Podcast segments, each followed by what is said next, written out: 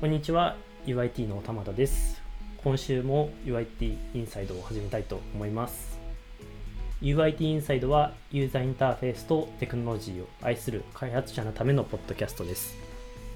最新の Web 標準の動向や開発フレームワークの変遷 UI や UX に関することまで毎週フロントエンドの情報を発信していくことを目的としています。ハッシュタグはシャープ UIT アンダースコアインサイド。エピソードのご意見やご感想はいつでもお待ちしておりますぜひツイートしてくださいはいで今回はですね、えーと、ゲストの方として、えーとまあ、結構久しぶりな感はあるんですけれども、えーと、花谷さんとあとチャンフィーさんお二人を、はい、お呼びして3人でお話ししていこうと思います。それではよろしくお願いします。はい、よろしくお願いいたします。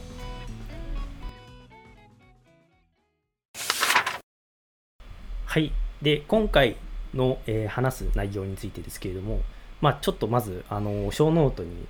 Vue.js.org のリンクがあると思うんですけれども、まあ、ここをクリックしていただくと、その中のスポンサーの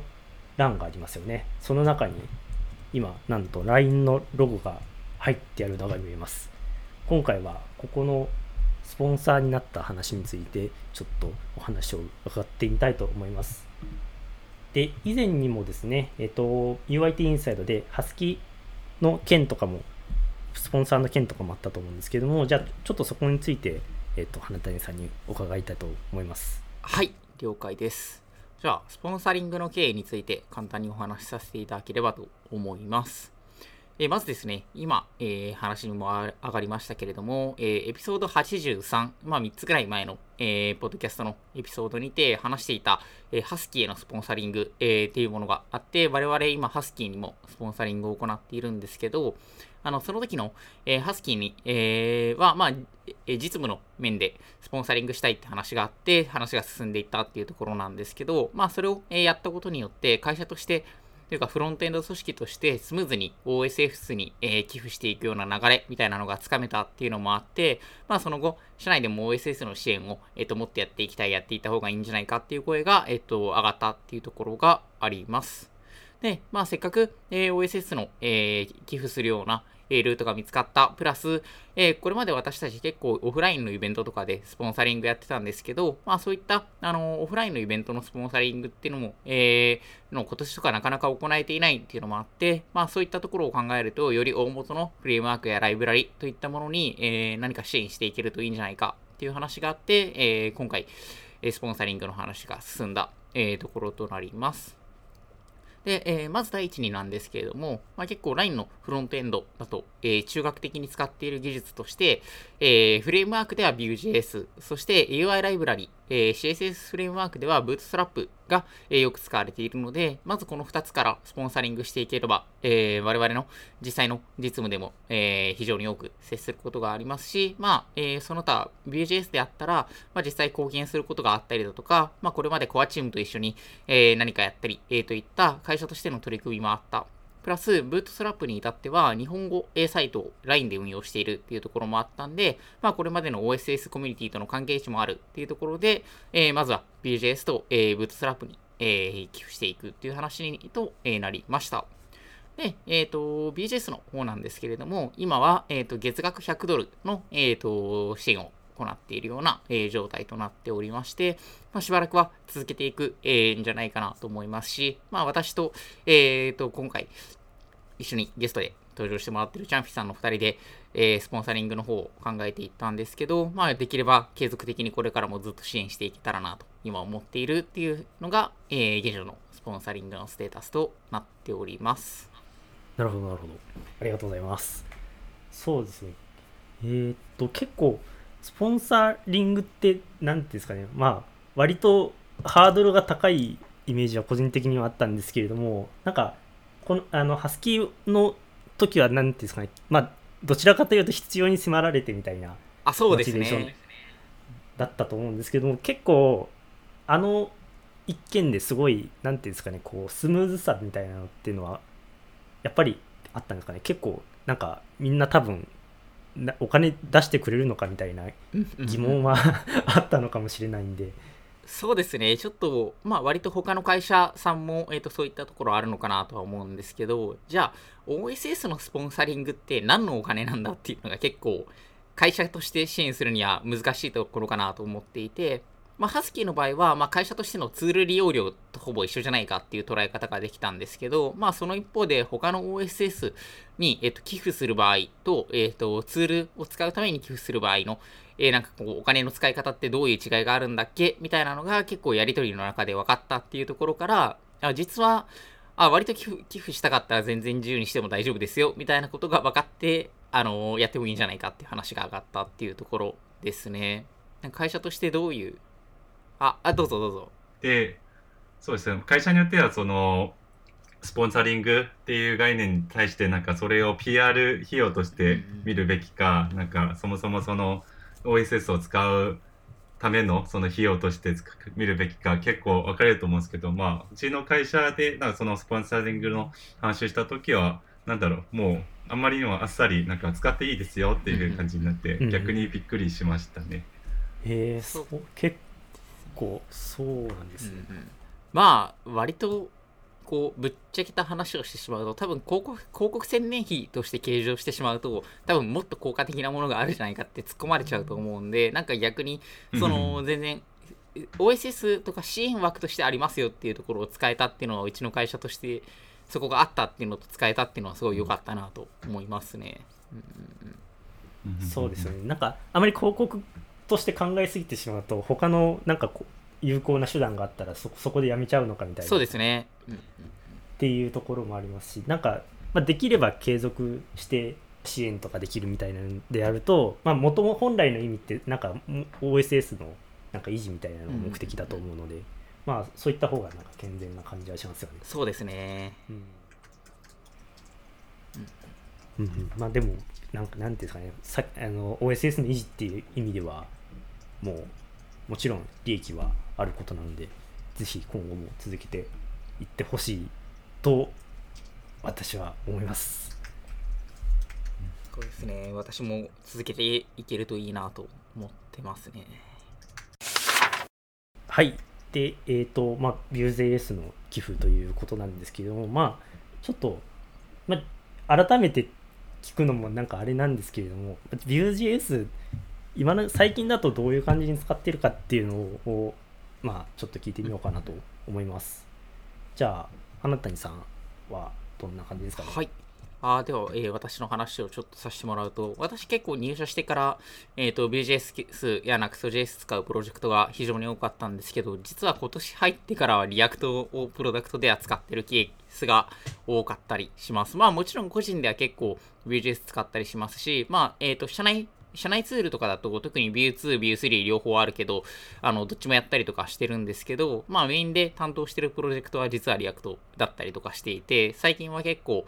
あのー、まあ良くも悪くも、え社内ツールだからこそいろいろ試せる場として Vue.js を使ってるかなっていう風な印象はありますね。ほうほう。っていう感じですかね。じゃあ、まあ、個人的に試すって感じだと、割ともうなんていうんですかねさいあのそれこそビットとか。あそうですねそうですね。それこそあのー、ちょうど前にあのこの話何回するんだって話なところでもあるんですけど 社内で、あのー、Vue2 と Vue3 両対応するライブラリ作りたいんだみたいな話が上がった時にそういう時にあのビートのライブラリーモードを使うとこういうことができてみたいな話をしてまあちょっと実際あのー、協力したりとかなんかそういうこう何でしょうちょっと新しいものを使って Vue3 を向いて何かをするみたいなのが結構やりやすい関わり方に最近はなってきたなっていう風なところが個人的にはありますね。割と、あのー、ちょうど5月も、あの、LINE デベロッパーミートアップで、えー、外で登壇したりしたんですけど、その時も、えっ、ー、と、ビート使っての Vue3 のライブラリ開発の話しましたし、結構そういう、ちょっと、あの、プロダクトの事情からはちょっと離れて、いろいろ、あの、Vue3 としての世界みたいなところを結構いろいろ見てやってみたり、えー、できるような関わり方になってきたかなっていうところがありますね。うんうんうん、そうですよね。なんかライブラリとして提供する場合だと、流通ビュー3両方対応みたいな感じになっていて、まあ、時間、分量的に言うとどちらなんですかね、今のところ。ああ、各量とボリュームで言うとやっぱり、あのー、2系2、2系の方がプロダクト、最終的にアプリケーションのロコードとしては多いかなとは思いますね。うん、ただ、まあ、どっちかっていうと、ライブラリ書くっていう視点だと、えっ、ー、と、View3 の書き方で書いて View2 にコンバートするっていうのが基本になるんで、あの、アプリケーションだと View2、あの、ライブラリだと View3 みたいな感じの頭の切り替えが多いかなっていうのが最近の私のところですかね。はいはいはい。なるほどなるほど。まあ、まあ、もともとのプロジェクトだと、まあ、もちろん View2 が。そうですね。っていう。結構あのー、アンソニーさんが作られているビューデミとかってあるかなと思うんですけど、はい、ああいうツールって、えっと、コンポジション API で書いて、それを、あの、アットビュースラッシュコンポジション API、あの、ビュー2版のコンポジション API の、あの、互換ライブラリから呼び出せるようにするみたいなものだったりするんで、書き味としては v 3のもので書いておいて、ユーザー側はそういったブリッジライブラリを使うことによって、あの、Vue2 上で使えるみたいな感じなんで、アプリケーション側は Vue2 側によりながらも、提供するライブラリコードは Vue3 で書けるみたいな感じだったりするんで、なんかそういうケースが多いかなと、最近の私は、そういう感じになってますね。まあ、書く側としては、そうですよね。あの、こう、あの、ライブラリとかこういうなんか依存の少ないところからこうだんだんとそうですね。ですね。まあ結構すごい自然な流れかな依存ツリーの一番下から順番に解決していってるようなところかな。はいはいはいはい。なるほどなるほど。ありがとうございます。じゃあ次はチャンフィーさんはまあもうビュー一筋なのはすごい よくご存知なのかなと。まあそうですね。あの、業務ではもう本当にほぼ100% Vue を使っていて、まあ私 LINE 入ってからずっと Vue 使ってるんですけど、むしろまあ React とか、まあいつ最後にこうプロダクションレベルで書いたのかって思い出せないぐらい結構昔になってしまうんですけど、まあそうですね。まあ私が最初に入って、まあ Vue を使えるからこの会社に入ったのもあるんですけど、まあまずまあ今私が作ってる、まあ、公式アカウントの管理画面で言うと、やっぱ結構機能ごとのレポジトリが30個以上ある結構大規模なプロダクトなんですけど、まあ、そこでビューをこうビュー2ですけどそれを利用してたりあと当時やっぱりその社内の共通コンポーネントその衣から派生した衣ビューっていうのがあるんですけど、まあ、それがすでにまあビューでできていて、まあ、その社内のエコシステムがやっぱりビュー寄りでちょっと揃ってったっていうのも結構都合が良かったかなって思いますね。で、まあ、自然に今私が担当してるチームではもう全てのプロダクトを、まあ、 Vue にしてるか、あと Vue に置き換えるっていう作業をやっていて、まあ、あとそしてそうですね、 Vue 3も、まあ、早速プロダクションレベルで私たちはその採用して使っています。なので、まあ、逆に React とか全然なんか最新のこうトレンドとか全然追えてないので、ちょっと不安はあるんですけど、まあ、 Vue はやっぱり使い勝手いいですし、結構いろんな人に優しいっていうか、まあそういう意味で私はこれからもまあビュー使っていこうかなと思ってますね。ありがとうございます。まあ、あの最最新ではないとはいえ、あれですよね、えっと、ビュビューの中ですごい最新の技術は全然使っていますよね。あのエピソード82ですかね、えっと、TSX の。はい、そうです。うん、U3 と TSX、これ、まさしく私とチャンフィーさん同じプロジェクトで開発してましたね。これはこれとかも、まあ、すごいなんかあれですよね。ビューの中では多分かなりまあ最最新というかあまりこう事例のない開発の、そうですね。なんかプロダクションでそれを採用して TSS とかを採用してやってるっていうところはあんまり多くないと思うのでまあいろいろ試したりとかもまあそのビューが好きだからやってるんじゃないかなって思いますね。うん、まあでもこういう感じですごいあれですよね、まあ、ビューの、まあ、最新のこういうトレンドとかを追っているエンジニアが複数いるというのは私としてもすごいありがたいですね。私が追ってないみたいですけど。まあでもまあこういう感じですごいもうあのバリバリビュー使われているところっていうのが、まあ、今回のスポンサリングの、まあ、一因だったと。まあまあその何ていうんですかねこう支援として選んだ OSS としては、うん、まあごくごく自然にビュー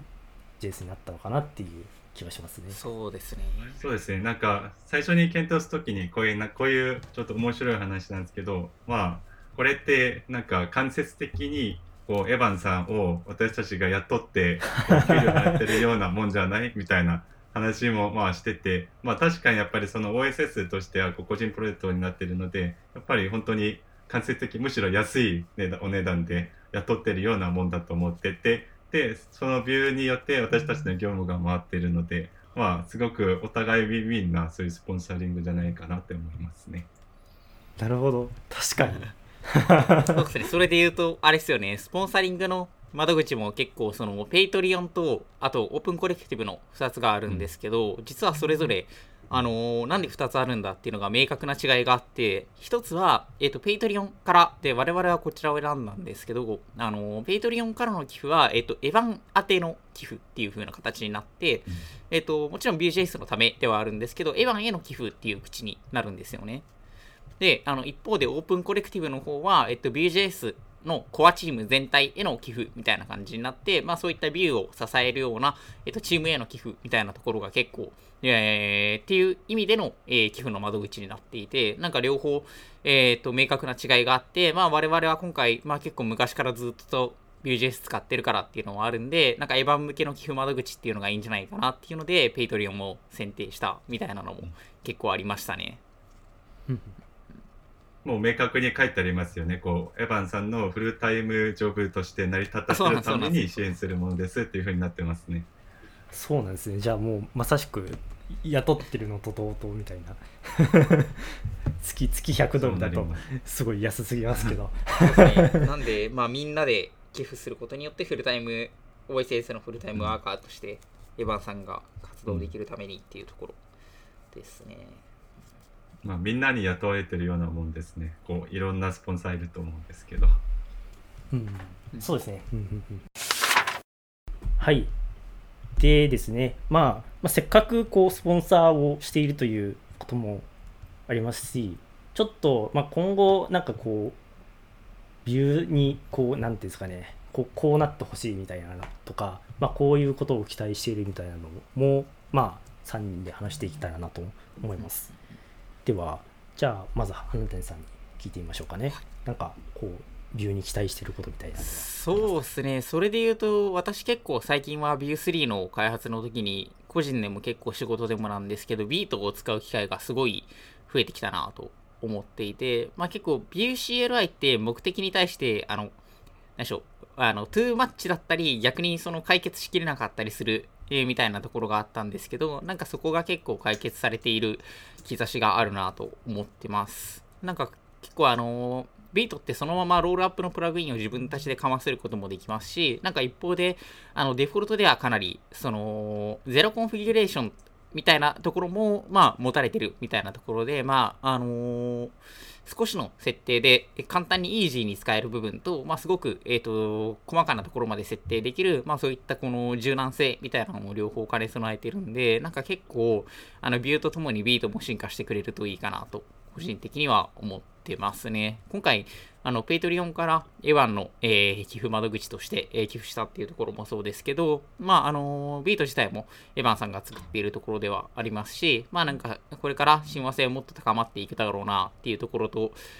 まあ結構あの、Vue3 向けのライブラリ開発ってなると、あの、 Vite 側の方が、えっ、と、Vue プラグインの開発が最近はアクティブだったりとかしていて、まあ結構今後こっちに寄せていきたいのかなっていう気配も、えっ、と、ちょっと、えーコミット具合から感じられるので、ちょっとここの進化を期待してるっていうのが今のところかなと思ってます。なるほど感じですかね。まあ、そうですよね、まあ、Vue3 はあの正式ちゃんとしたこうなリリースを伴ったので、まあ、なんていうんですか、まあ、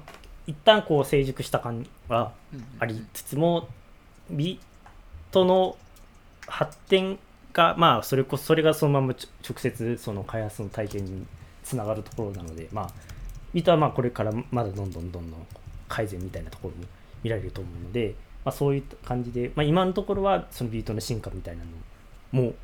すごい重要なところかなと。うんうんうん。それはあれですよね。ビュービューにとってもそう私は思いますね。ですね。うんうんうん。まあ、そんなところですかね。じゃあチャンピさんはなんかビューに期待してること今期待してることを。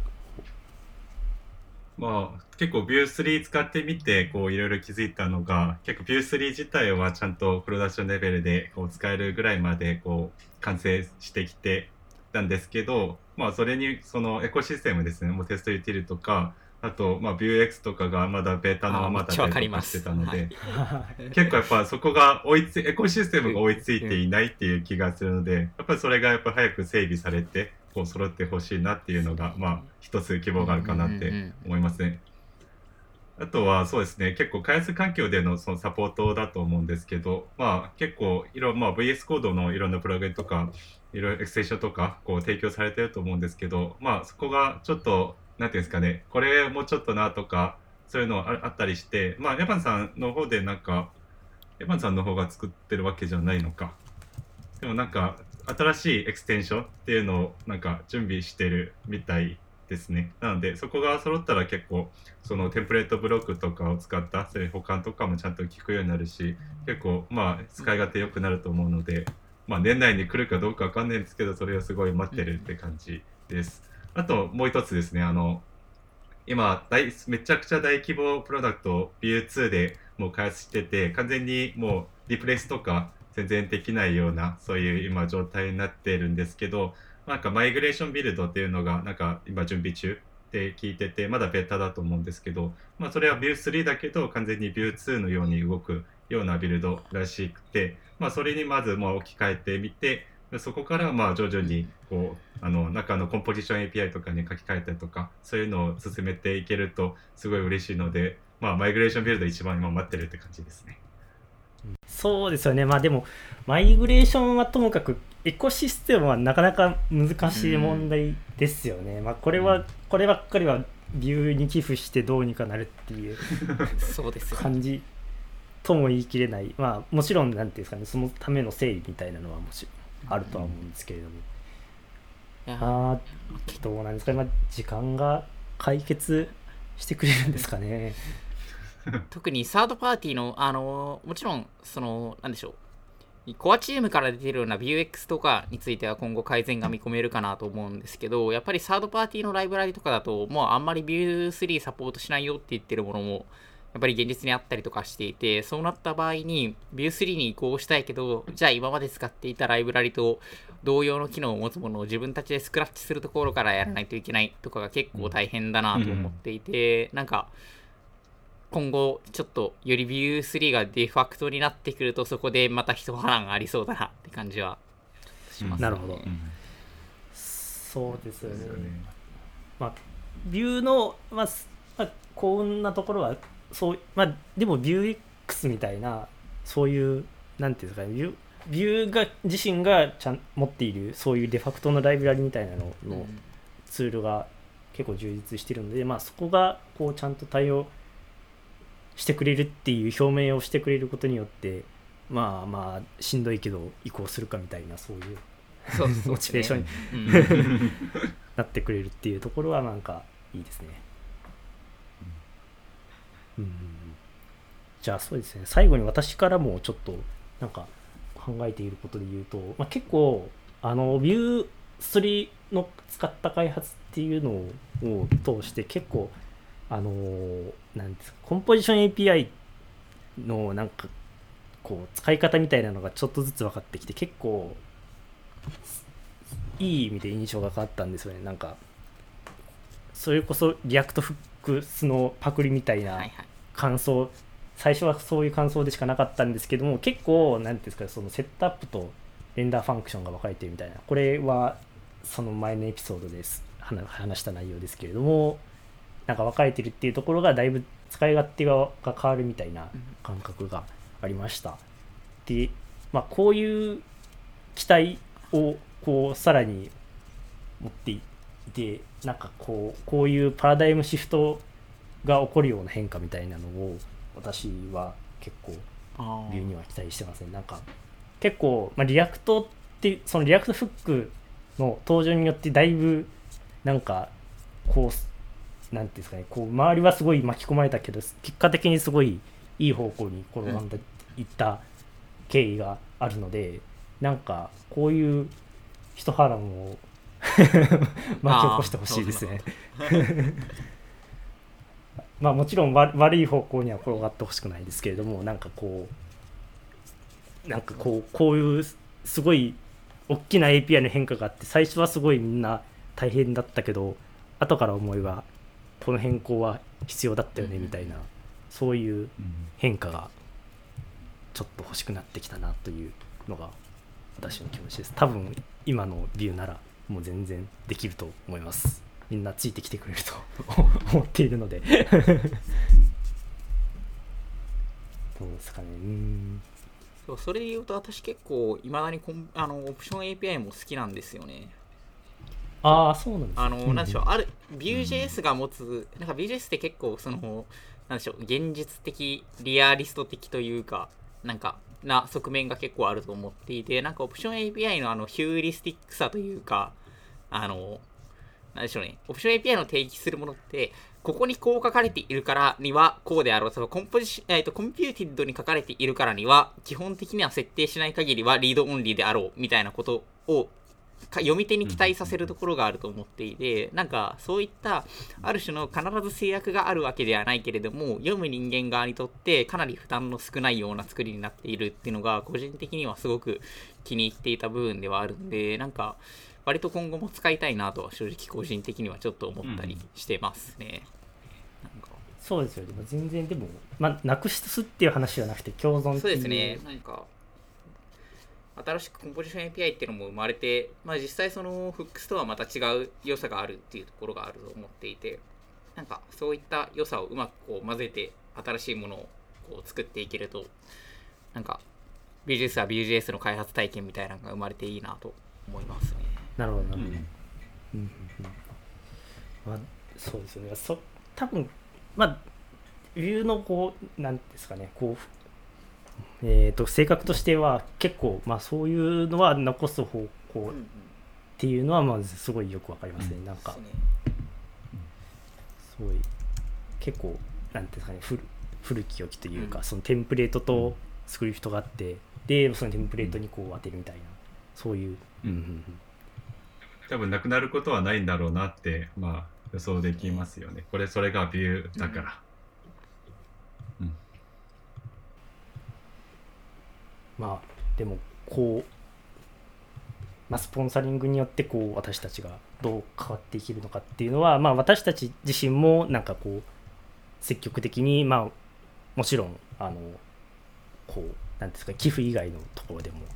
まあぜひぜひやっていきたいなと思いますね。では最後に、えっとまあ、ちょっと花谷さんから報告みたいなのを、はいはい告知みたいなのがありそうなんで、はい。はい。えー、ではちょっと告知なんですけど、えっと、これは、私がちょっと手つけられてなくて、あの、未だに世に出てないっていう、えー状況ではあるんですけど、あの、せっかくスポンサリングしたっていうところで、まあ、今回私と、えー、チャンピさんの、えー、二人の、えー現場の話をしてきましたけれども、まあ、それに限らず、LINE でこんな風に BGS 使ってるよ、みたいなのをまとめた、えー、LINE での BGS 利用状況サマリーみたいな記事をエンジニアブログから今度公開しようかなと思っております。まあ、6月のどっかで、えー外に、えー出ることになるかなと思いますので、ぜひぜひ、えーそういったものも読んでいただければと思います。また、あのーぜひ、あの、LINE デブの普段の Twitter アカウントからも、えー告知されるかなと思いますので、ウォッチしていただけると、えー幸いです。以上です。はい、ありがとうございます。私もサマリー楽しみです。では、今回は、えっ、と、Vue.js に、えー、とスポンサリングをする話について、えーお二人に聞いていきました。LINE のフロントエンド組織 UIT では、このような技術的なキャッチアップを日々行っております。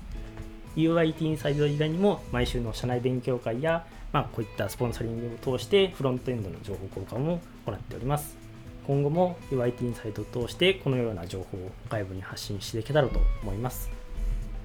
最後に現在 LINE 株式会社ではインターン中途採用ともに大募集していますこのポッドキャストを聞いて LINE に興味を持たれましたらショーノート一番下にある求人ページからぜひアクセスしてください